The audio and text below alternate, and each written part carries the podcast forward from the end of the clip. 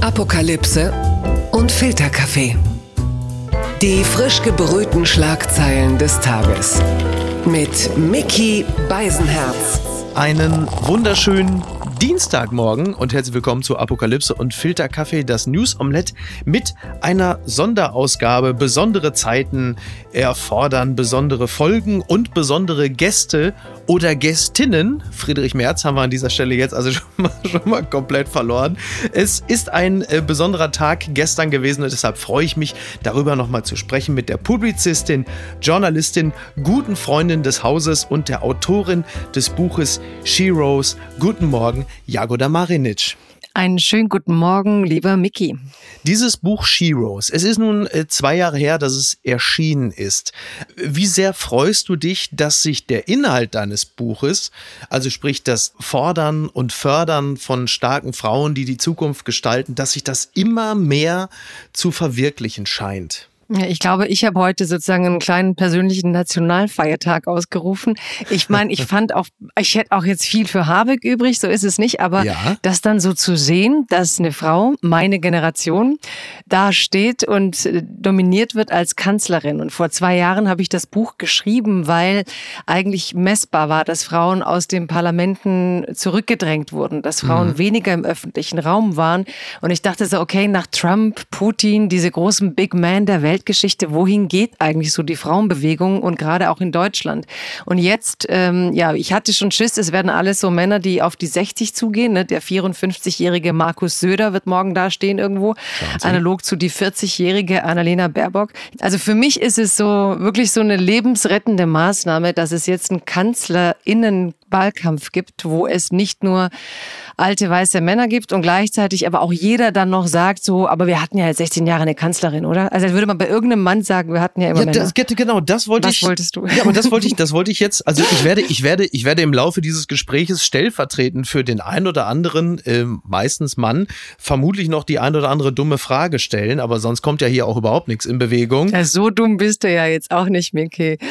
also, aber ich kann mich erfolgreich dumm stellen. Also die Grenzen zwischen dumm stellen und dumm, dumm sein sind bei mir manchmal fließend. Ähm, aber genau das ist natürlich die Frage. Also warum wurde Annalena Baerbock gestern als so erlösend wahrgenommen, obwohl mit Angela Merkel doch bereits seit 16 Jahren eine Frau im Kanzleramt sitzt und saß? Das ist ja nicht nichts, aber es erschien doch stellenweise so, als sei dieser Fakt, dass Annalena Baerbock jetzt bei den Grünen, du hast übrigens gesagt, als Kanzlerin nominiert wurde, so weit sind wir ja noch nicht, ne? wenn ich da mal hier als... Naja, naja, ich ne? habe so kurz, es war jetzt schon hier kleine Drink vorab gehabt, nein, Quatsch. Also ich habe sie, ich habe sie gerade bei Pro7 gesehen und sie saß schon, muss ja. man sagen, so ein bisschen präsidial da. Also sie holpert noch hier und da, aber ich hab, muss auch zugeben, ich habe sie vor drei Jahren zum ersten Mal erlebt und deswegen werde ich dich heute sehr scharf unterbrechen, weil so wie sie damals Robert Habeck unterbrochen hat, mhm. so habe ich noch nie eine Frau einen Mann unterbrechen sehen. Hat sie ihn unterbrochen? Ohne Ende. Also er wollte irgendwie ins ja? Wort fallen, also war, na, jetzt ist aber Ruhe da und hat so den Finger raus. Und ich dachte damals sogar noch, oh wow, ob der so mit sich reden lassen wollen wird. Und der saß so mhm. da, voll gechillt, grinste, der Saal tobte und ich wusste irgendwie, die wollen die Frauen so. Also die wollen ja. sie laut und frech und ja, fallen mir nicht ins Wort und ähm, das ist schon gut. Ja. Und zu deiner Frage, genau. ähm, warum es was Besonderes ist, das siehst du ja allein an dem ganzen sonstigen Wahlkampf rund um das Kanzleramt. Es gibt ja mhm. keine weiblichen Kandidatinnen. AKK wurde sehr schnell aus dem Weg geräumt, hat sich auch selbst aus dem Weg geräumt. Bei der CDU waren es drei Männer vorher. Die haben keine einzige Frau nicht mal in den Vorwahlen gehabt, die sich äh, ernsthaft das Ganze zugetraut hätte. Du hast bei der SPD die Festlegung auf Olaf Scholz, gerade auch in der SPD keine Frau.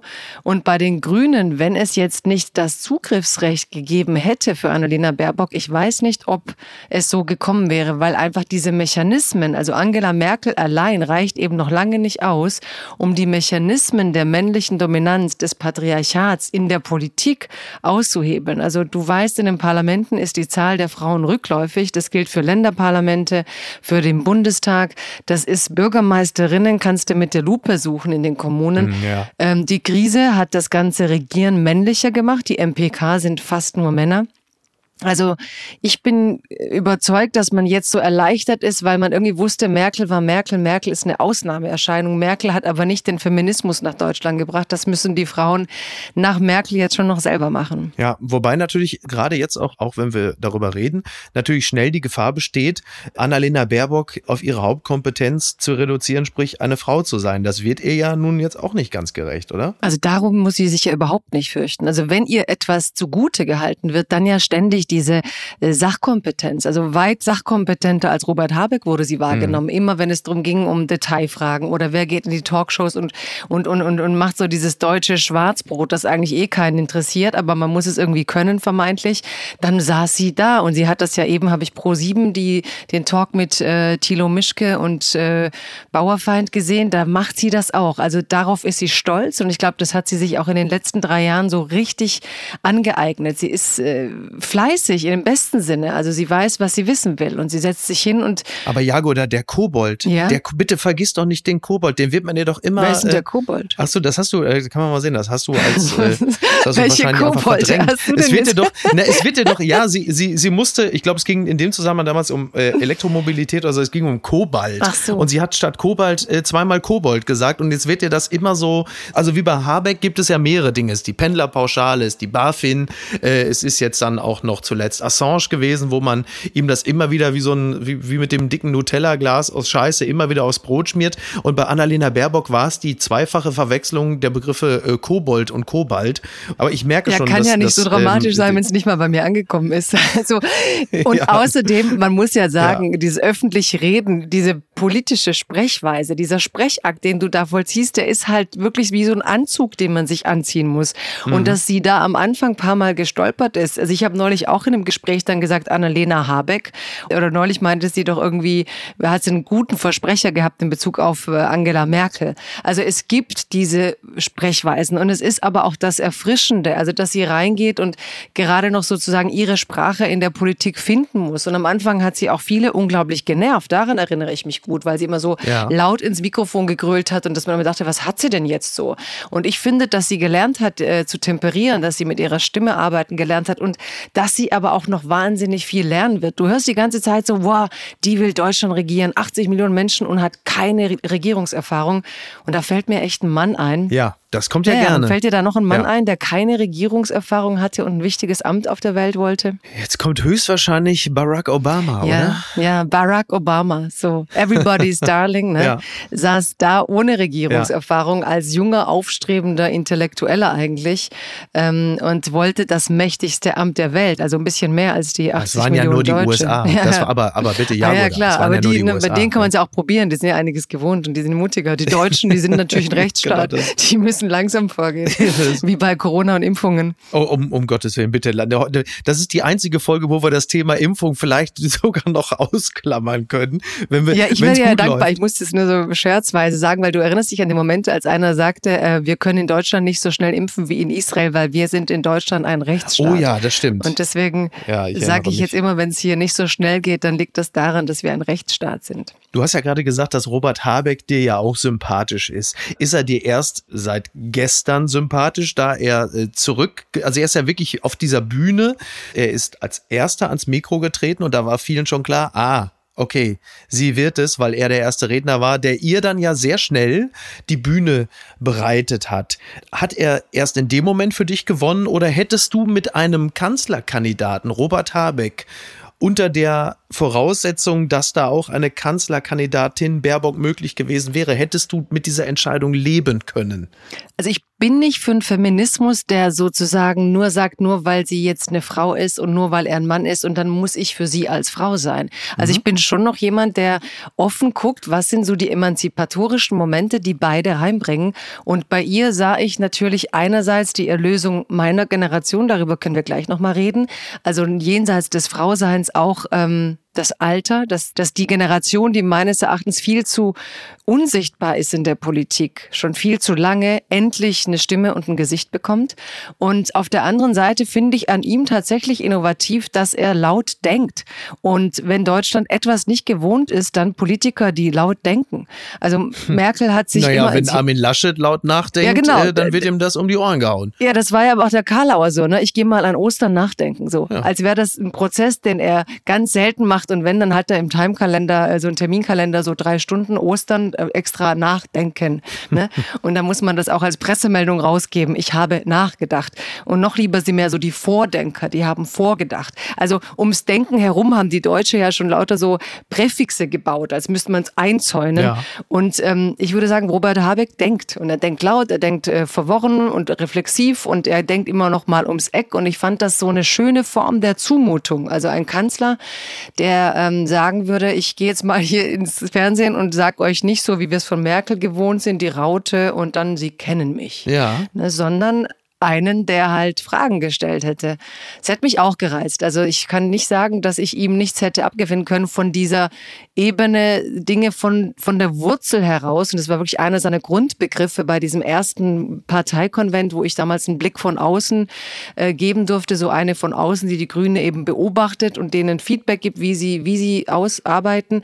Und da hatte ich von ihm immer diesen Begriff radikal. Und irgendwie, glaube ich, versucht er das bis heute, aber mit einer viel versöhnlicheren Sprechweise. Und das hat mich auch fasziniert. Ja. Also ich finde beide, also die, die Grünen hatten tatsächlich das Luxusproblem im Gegensatz zu allen anderen, wenn man jetzt Söder Laschet guckt, mhm. dass man die Qual der Wahl hatte in dem Fall. Das werden manche anders sehen, aber ich fand es bei beiden, dass sie einiges zu bieten haben, die Kandidaten. Aber das nachdenklich Verwuschelte, das Fragende von Robert Habeck ist ja, wenn man sich die aktuellen Umfragen anschaut, äh, im Gegensatz zum strengen, gescheitelten Direktiven von Markus Söder ja dann eher im Hintertreffen. Also es scheint ja nicht das zu sein, was gewollt ich, ist. Ich bin wirklich mit diesen Umfragen, ich weiß nicht, wer die macht und wie, weit ich denen so trauen kann. Ich, du klingst schon wie Armin Laschet. Ja, ich bin, ich bin wirklich so.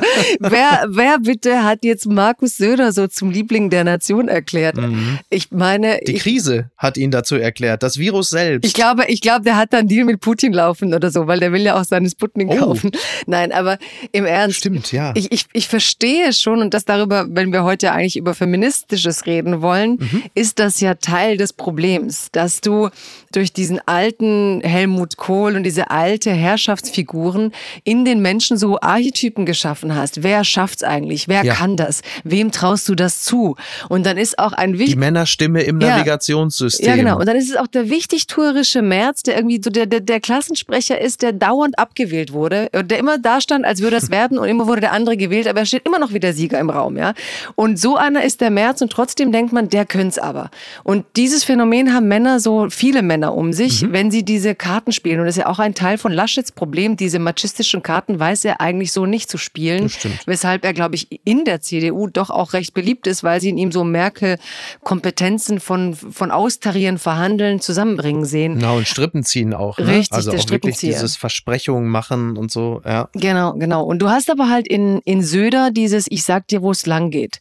Und das ist halt genau das, was mich sozusagen als Feministin stört, weil Feministin ist ja eigentlich nichts anderes als Demokratieliebende. Das heißt, ich will ja einfach Menschenrechte für alle und will keine Männer, die allen sagen, wo es lang geht. Und davon hat mir Söder einfach zu viel. Ich finde ihn urig, ich finde ihn witzig. Ich war schon zweimal mit ihm in Talkshows als Antagonistin. Man kann das ganz witzig spielen. Mhm. Aber ich finde, wir brechen jetzt entweder auf in so ein neues Miteinander. Die Chance ist da, die steht in Deutschland im Raum. Ich meine, hättest du dir vorstellen können vor 20 Jahren, dass überhaupt eine junge Frau, so wie in Frankreich Macron oder wie Jacinda Ardern in Neuseeland, in Deutschland eine Chance hätte.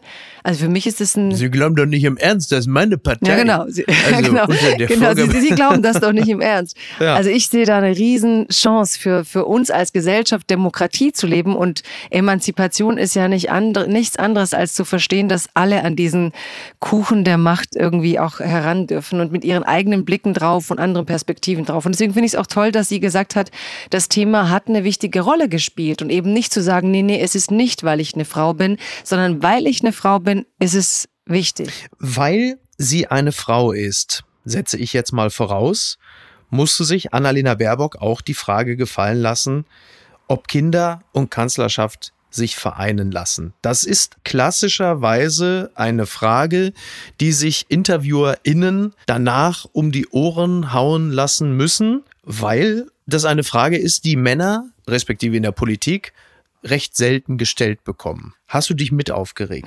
Klar, ich bin ja Berufsaufregerin. Nein, Quatsch, aber nein, ähm, ich hätte gern dieses Ding von Stefan Raab oder so. Der hatte das doch früher, weißt du, wo du so machst und dann Knopf, kannst, ja genau, diesen, so dieses Ding hätte ich manchmal gerne und würde beim Journalismus echt sagen, hey, kommt doch mal so auch im 21. Jahrhundert an. Mhm. Wir hatten jetzt 2017 bei Jacinda Arden war das ja auch eine Riesendebatte, wo dann aber die Öffentlichkeit ganz klar sagte, es geht euch überhaupt nichts an ob diese Frau noch Kinder will, ob sie dann in Elternzeit gehen will. Und bei Frauen geht's aber irgendwie alle an. Und in Skandinavien, ich weiß jetzt leider nicht mehr genau welches Land, aber der damalige Ministerpräsident, ich glaube von Dänemark, der hat, als er Premier wurde und Kinder bekam, auch Elternzeit genommen und mit diesem Vorbildverhalten. Ist auch gar nicht so lange her. Doch, ne? doch, das war schon 20 Jahre her. Das war so der Beginn dieser Gleichstellung. Ja, ja, das war oh, der Beginn der Gleichstellungspolitik dort. Ja. Und er hat gesagt, weil ich Vater bin, will ich auch was von meinem Kind haben. Und weil ich diese Politik will, lebe ich sie vor. Und da war es wieder gleich so ein großes Ding. Und bei Jacinda Arden war es so, die Frau muss sich jetzt wieder verteidigen. Also das sind so, mhm. und gleichzeitig merke ich aber, dass die Öffentlichkeit so wach ist und so in dem Fall nicht negativ vogue, sondern dass die Leute einfach sagen, hey, wir haben satt, dass über den Körper der Frau ständig bestimmt wird, dass ständig andere sagen, ob er schön ist, ob er zu dünn ist, zu dick ist, zu breit, zu lang, irgendwie immer zu. Ne? Und ich habe auch heute schon gesagt, bei einer Frau, ja, ja. wenn sie 40 ist in der Politik, ist sie zu jung. Wenn sie 40 ist im Film, ist sie zu alt. Ne? Carrie Ann Moss hat neulich gesagt im Drehbuch, hat man ihr die Rolle der Großmutter angeboten, als sie 40 war. Sorry. Oh Gott. Oh, ja, schrecklich. Und ja, ja deswegen, ähm, ich weiß nicht, wo wir herkamen, aber diese Frage, warum Du hast ja auch selber, ich da war es jetzt schon verpetzen, du hast ja auch dieses Kohlbild gepostet vorhin und gesagt, ähm, wer hat Helmut Kohl gefragt, ja, ja. was seine Kinder machen, während er in der Politik ist. Ja, also wenn man das wissen will, dann kann man ja, also eigentlich kommt jede zweite Woche äh, ist Walter Kohl. Früher war er immer bei Lanz, als Lanz noch auch andere Leute eingeladen hat und hat erzählt, wie gut das funktioniert hat, die Vereinbarkeit von Politik und äh, Familie. Und im Falle von Helmut Kohl hat das natürlich gar nicht funktioniert, weil Kohl sich halt einfach ja. auch nicht weiter dafür interessiert. Und das bringt hat. sie ja mit. Ja, aber das bringt ja. sie ja mit und das finde ich ja auch das Starke, ja, dass sie genau. jetzt Kann sie daraus denn nicht aus dieser blöden Frage nicht vielleicht sogar auch eine Tugend machen und das äh, einfach auch zeigen, dass es geht? Also wenn man wenn man diese blöden Fragen sich schon anhören muss und ich stimme dir ja völlig zu, dass diese Frage natürlich Männern so gut wie nie gestellt wird und eigentlich auch unnötig ist, weil man einfach davon ausgehen kann, dass das schon klappen wird. Aber man kann das ja auch zu einem, man kann es ja auch zum Wahlkampfthema machen, oder? Also ich finde, sie ist da echt in der Zwickmühle, weil Jacinda Arden hat das clever gemacht. Die hat dann im Interview gesagt äh, bei mir ist es schon okay, wenn Sie fragen, weil ich habe das ja selber zum Thema gemacht im Wahlkampf. Ne? Hat aber dann gesagt, es ist absolut inappropriate. Also du kannst, das darfst du nicht bringen, irgendwelche Frauen im Berufsleben danach zu fragen, ob sie Kinder haben und wie sie das organisieren. Das ist sozusagen ihre Privatsache. Gleichzeitig kann man natürlich sagen, in der Politik geht's Leute an oder, mhm. oder eben nicht. Aber das, das Interessante finde ich ja, dass Arden mit dieser Doppelargumentation diesen Zwiespalt ausgehebelt hat, den Baerbock auch hat. Nämlich, wenn die sich jetzt da hinstellt und sagt, fragen Sie mich bitte sowas nicht, dann klatschen natürlich 30 Prozent Progressive, wenn wir Glück haben. Und 70 Prozent denken, so eine Zicke will ich aber nicht im Kanzleramt. Und alle sagen jetzt, ähm, naja, die Progressiven kriegt sie vielleicht, aber kriegt sie eben auch die Gesetzteren, die wollen, dass alles doch eine gewisse Sicherheit hat. Das heißt, sie muss auf die Fragen eingehen. Insofern muss man den Wandel jetzt wirklich von den Journalistinnen und Journalisten einfordern und sagen, überlegt euch mal, ob sie jetzt wirklich bei jedem Interview erzählen muss, wie sie ihre Kinder versorgt. Oder ob man mal nicht grundsätzlich über Familienpolitik reden darf und wo man dann merkt, dass sie durch ihre eigene Care-Arbeit eine Expertise hat, Vorschläge für Familien zu machen, die andere vielleicht nicht haben. Und ich fand den Satz auch schon toll zu lesen, dass sie sagte, es wird Momente geben, da fehle ich auch mal in der Politik, weil meine Kinder mich brauchen. Das wäre ein Satz gewesen, damit hätte Helmut Kohl seinen Kindern viel Leid erspart. Also das zu erleben, dass Macht und Liebe in die Spitze der Welt, dass es da Platz hat, das finde ich jetzt für Deutschland höchste Zeit, weil eigentlich auch in den USA, mhm. Familie Obama, da war schon eine Liebe auch und ein Ding von, wir müssen auch füreinander da sein können. Das ist bei uns so ein bisschen immer die Männer in dieser Männerrepublik, wo kaum Frauen eine Rolle gespielt haben, war in den USA auch so, aber diese Familien- und Frauenanbindung war irgendwie dann doch drüben liebevoller erwartet. Na, ich rede jetzt auch ein bisschen zu freundlich. Der Kennedy hat ja auch sozusagen zwischen Marilyn Monroe und sonst wem seine Freude gehabt gehabt, aber, aber ich glaube, seit Obama sagte man, dass es der erste Präsident ist, der tatsächlich äh, mit seiner eigenen Frau ins Bett geht, weil da wirklich so eine Chemie da war. Und ich finde es gar nicht schlecht, wenn, wenn sich diese Paradigmen von gestern einfach mal bumm fallen, wie so ein Vorhang und es kommt was Neues. Genau, und sie aber auch dann im Zweifel dann selber mit diesem Thema nach vorne geht und auch eben zeigt, dass ähm, Familienpolitik auch anders definiert werden kann. Ja. Und Ideen ich, bringt vor allem. Finde ich ja auch gut Tolle und interessant. Bringt. Und Ideen bringt, genau. Absolut. Ähm, übrigens hat äh, Wahlforscher Thorsten Faas, Professor Thorsten Faas, hat etwas äh, Spannendes bei Twitter gepostet. Er hat eine nicht repräsentative Studie mit, ich glaube, ungefähr 3000 TeilnehmerInnen erstellt und verschiedene Konstellationen aufgemacht für den Wahlkampf. Und das kann man nachlesen. Sehr interessanter Thread. Und er schreibt unter anderem, das spannendste Duell wäre Söder gegen Baerbock. In dieser Zweierkombi wäre die Unterstützung für eine grüne Kanzlerin am höchsten. Gegen Söder kann man wohl gut mobilisieren. Zugleich sinkt die AfD bei dieser Kombi signifikant. Übrigens nicht bei der Kombi Söder-Habeck. Fand ich äh, interessant und äh, spannend zu lesen. Welche Kombi wünschst du dir denn eigentlich im Wahlkampf? Mm. Also ich, ich mache jetzt nochmal einen, äh, einen Blick auf, du zitierst jetzt wieder einen ähm, Mann, also ich, ich bin jetzt einfach mal ein bisschen nervig, weil zum Beispiel heute bei Phoenix haben ja zwei Männer dann kommentiert, dass endlich eine Frau hier in jungen Jahren nominiert werden kann. Wen wünsche ich mir? Puh. Also ich muss sagen, von diesen ganzen Kandidaten, ich wünsche mir fürs Land insgesamt mehr Progressives. Mhm. Und ich halte Laschet wirklich nicht für progressiv. Ich habe ja meine Phase, wo ich ihn ähm, entkanzlert habe, auch schon hinter mir.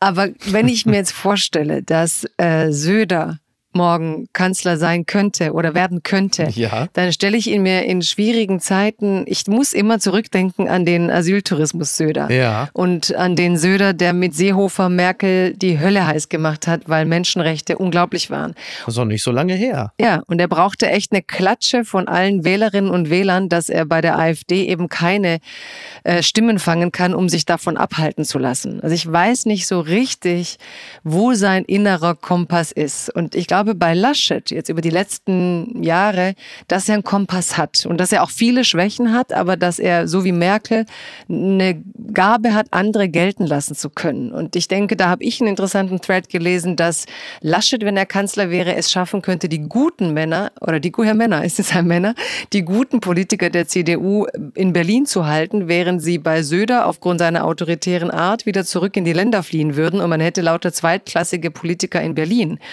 Und das brauchen wir jetzt nach den Korruptionsskandalen und so nicht. Also ich denke, es wäre für die Republik und für die, ich glaube, Laschet weiß um seine Schwächen. Er würde sich dann schon ein paar gute Leute um sich herum scharen, die wüssten, sie hätten die Freiräume. Und in der Kombination wäre das, glaube ich, für die Politik, die Deutschland dann erwartet, spannender. Aber ich rede aus Baden-Württemberg. Das heißt, wir regieren hier oh, gerade ja. oh. grüne Mehrheit, schwarze, schwarze Gnadenkoalition. Das ist, ähm, ja. Ich bin da wahrscheinlich nicht so, dass ich denke, das muss jetzt im Bund äh, schwarz-grün werden und rot-grün-grün. Also ich glaube, im Wahlkampf Laschet-Baerbock fände ich gut, weil sie würde beide Herren alt aussehen lassen. Und bei Söder Baerbock hätte ich keine Lust auf dieses, der Söder kriegt ja immer so was Nonchalantes, so, er redet immer so ein bisschen so. Ach so. Weißt du, so. Ah, äh, dann siehst du aber schon die Gebrauchtwagenhändler-Vibes bei ihm. Also du merkst schon, äh, auch du, äh, du spürst, er ist ein Verkäufer und so wie du es beschreibst, habe ich das Gefühl, du siehst bei dir selber auch noch die Gefahr, dass du seinem Charme erliegen könntest. Söders Charme. Oder habe ich da jetzt einfach zu viel reininterpretiert? ich habe, glaube ich, keinerlei, keinerlei ähm, Ambition, nee, Ambition kann ich sagen, äh, keinerlei Schwächen in mir, in keiner Zelle, okay. um, um Söders Charme zu erliegen. Nicht so wirklich. Nee, ich habe keine, keine okay. Sympathien für okay. autoritäre Menschen. Also ich bin wirklich ähm, freiheitsliebend. Dann, dann ist er wirklich der falsche Mann für dich. Die übrigens der Satz, wenn er es will, dann wird er es. Das hat man ja über Armin Laschet gesagt, was die Kanzlerkandidatur angeht. Wenn sie es will, dann wird sie es. Das hat auch Robert Habeck über Annalena Baerbock gesagt. Nur in einem Falle wurde es tatsächlich durchgezogen. Ist äh, Robert Habeck somit auch quasi der Anti-Söder? Ich will gar nicht lange über die Männer sprechen. Wir wollen ja vor allen Dingen über die Frau sprechen, aber die Frage muss ich natürlich dich schon noch fragen. Ja, auf jeden Fall. Also ich habe das heute auch, war mein erfolgreichster Tweet. Ich habe auch gesagt, die Art und Weise, wie Robert Habeck ihr heute diese Bühne übergeben hat, das ist ja auch eine innere Arbeit, weil er wollte dieses Amt mhm. auch haben. Und sie hat das Zugriffsrecht. Ja. Und es ist schon derb, als Mann zu sagen, so, die Partei hat die Inhalte, an die ich glaube. Und ich weiß, dass wenn ich in diese Partei gehe, ich als Mann keine Chance habe, Kanzlerkandidat zu werden. Ja? Ist, danke. Es ist, ist das bitter. nicht bitter? Weil ja. du, du, also genau, danke, dass du das aufnimmst, weil ähm, das wird ja teilweise belächelt, wenn man es sagt, aber ich habe das natürlich aus der männlichen Perspektive jetzt auch nochmal geschildert. Das ist ja, also wenn man mal ehrlich ist, es ist ja totale Scheiße für Robert Habeck. Da machst du die ganze Zeit Politik, die Frauen in die erste Reihe stellt und da musst du am Ende auch noch den eigenen Standards gerecht werden. Also das wäre Markus Söder ja nur wirklich nicht passiert, oder? Ja, es ist so bitter, wie es für alle Frauen ständig ist. Mhm. Und das Typen wie Markus Söder für diesen Egoismus halt äh, belohnt werden, ist was, was viele auch nicht mehr ertragen. Ja. Weil das Kooperative, wir sind hoffentlich in einem kooperativen Zeitalter, weil wenn wir das nicht lernen, dann gewinnen, glaube ich, schon wieder die autoritären Kräfte. Ja. Und insofern finde ich Habeck auch mit dieser Art und Weise zu sagen, wie er sie da heute, er hat gesagt, ich überlasse dir die Bühne. Und er hat trotzdem vorher gesagt, was er gut kann. Er hat die Regierungserfahrung, er hat die Erfahrung, Koalitionen zu verhandeln. Er wird sein Bestes geben, auch weiterhin Programme mitzuerdenken und Impulse zu geben. Also er hat diesen Team Spirit einfach nicht unter den Tisch fallen lassen. Wird sie auf ihn hören? Oder wird die Macht so schnell äh, von ihr Besitz ergreifen, dass sie sagt so, äh, Lass mal gut sein. Wer ist denn jetzt hier Kanzlerkandidatin? Ich glaube, im jetzigen Moment brauchen die sich beide und bedingen sich gegenseitig unbedingt.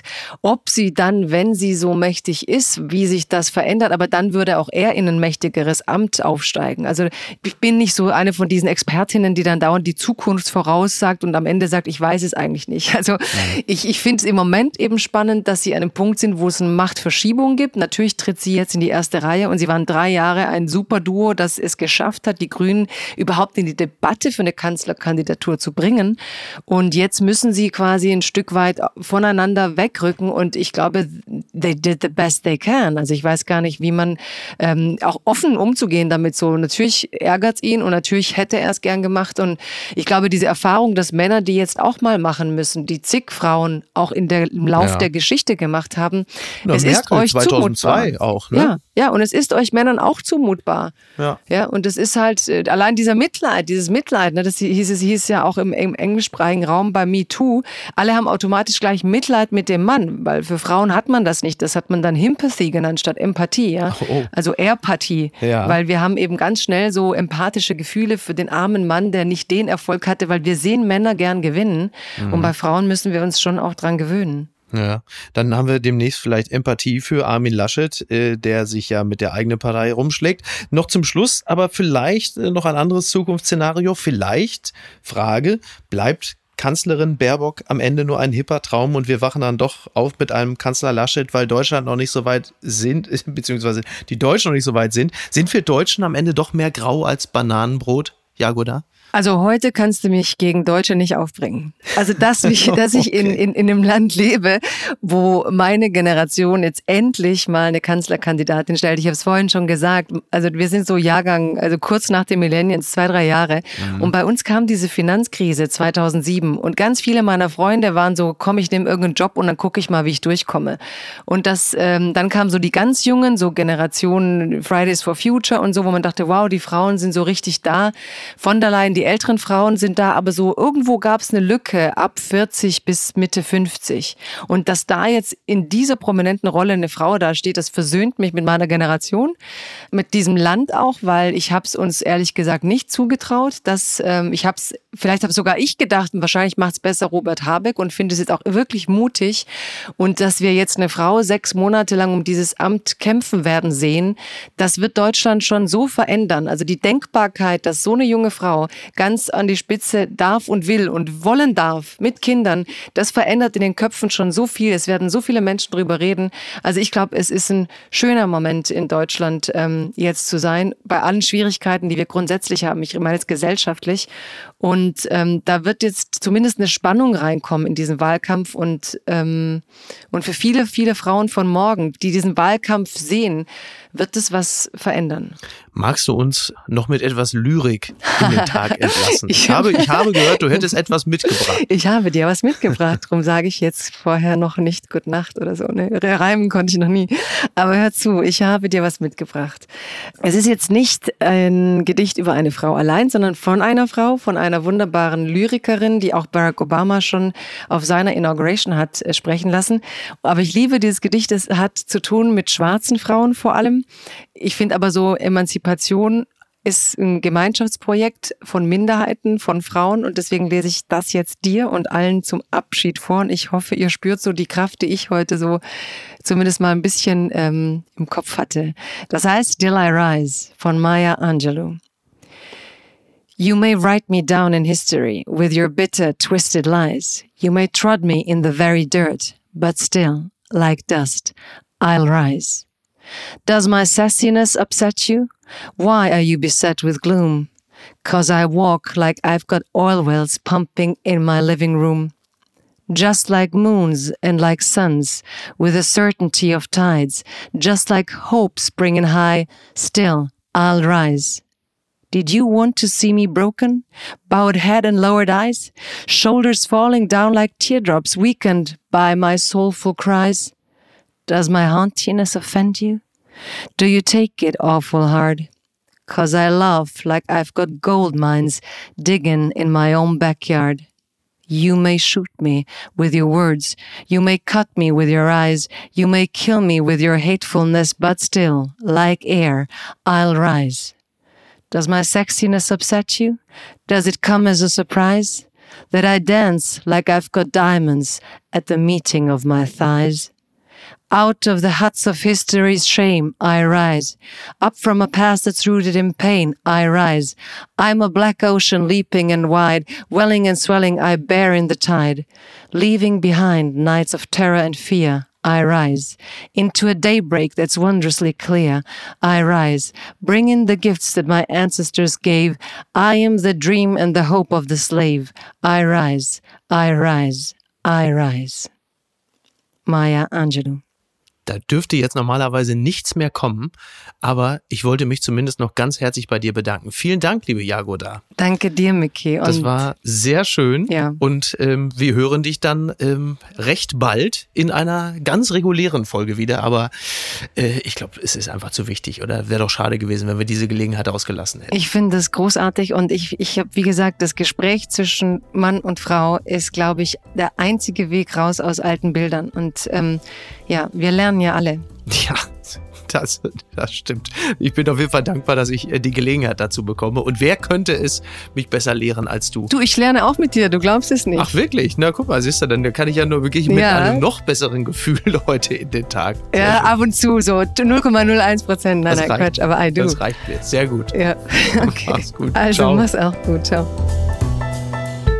Apokalypse und Filtercafé ist eine Studio Bummens Produktion mit freundlicher Unterstützung der Florida Entertainment. Redaktion Niki Hassania. Produktion Laura Pohl. Ton und Schnitt Niki Franking. Neue Episoden gibt es jede Woche montags, mittwochs und freitags, überall, wo es Podcasts gibt. Stimme der Vernunft und unerreicht gute Sprecherin der Rubriken Bettina Rust.